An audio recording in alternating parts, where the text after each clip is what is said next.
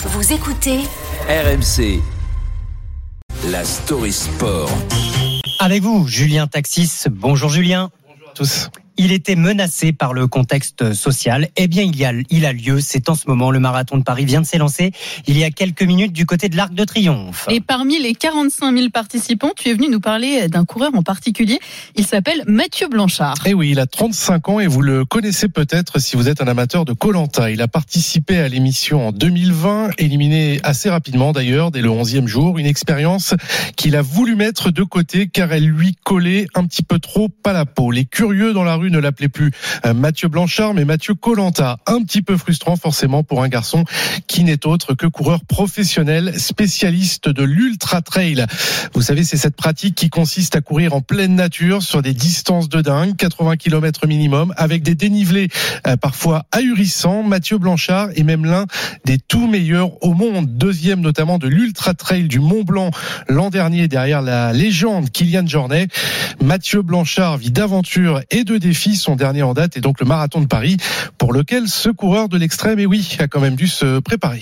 J'ai fait les gammes euh, que mes copains de coureurs de route m'ont dit. Je suis allé sur des pistes euh, qu'on appelle en tartan. Je suis allé faire ce qu'on appelle des fractionnés. C'était pas forcément agréable, mais bon, on verra si ça servait à quelque chose ou pas. Je sais pas qu'est-ce que c'est la côte d'Auteuil. Moi, Paris, j'y viens pas souvent. Hein. Euh, on m'a dit que ça montait, que ça descendait. Pareil que ça sera mieux pour moi parce que je suis trailer. Donc, au contraire, la côte, elle va m'exciter, je pense. Ouais, trailer. J'ai l'impression que du coup, marathon de Paris, euh, les doigts dans le nez, non? Eh, normalement, normalement, c'est facile. Oui, non, c'est pas son premier marathon. Il a déjà participé au marathon de New York, Toronto et Boston, mais c'est la première fois qu'il s'aligne Mathieu Blanchard sur l'épreuve parisienne. Pour un garçon qui est habitué à courir parfois plus de 20 heures, vous vous demandez peut-être quel est son objectif chiffré en termes de chrono sur ce Mhm. marathon de Paris. On est curieux. La réponse avec le principal intéressé. J'aimerais bien euh, courir sous la barrière des euh, 2h30. Paraît que c'est pas trop mal. Alors, c'est sûr, c'est pas un temps de Kenyan, mais pour un trailer qui a des gros cuisseaux, ça serait pas trop mal, quoi. Ouais, d'accord. 2h30, Ouais, c'est pas un, cré- un chrono de Kenyan, ok, mais c'est pas mal quand même. Ça nous donne une petite moyenne de 17 km heure et potentiellement une place dans les 50 premiers. Pour rappel, l'an dernier, le vainqueur, l'Éthiopien Desso Gelmissa, avait remporté l'épreuve en 2 heures et 5 minutes. On va donc surveiller la performance de Mathieu Blanchard sur ce marathon de Paris pour voir si l'ultra trailer parvient à passer sous la barre des 2 heures et 30 minutes. Et plus globalement, on a une grosse pensée pour tous les participants, notamment euh, Mao Becker Granier et Romain Cluzel de la rédaction des RMC. C'est long quand même, 42 km. Bonne chance à tous. Oh que oui, c'est long.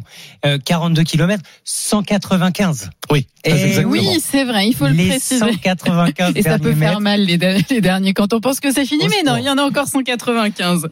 Bon courage à tous les marathoniens. Les premiers départs, c'était il y a une vingtaine de minutes. Donc là, vous devez être en train de courir, peut-être avec RMC dans les oreilles. Qui sait? Bon courage à tous. On vous soutient ce matin sur RMC.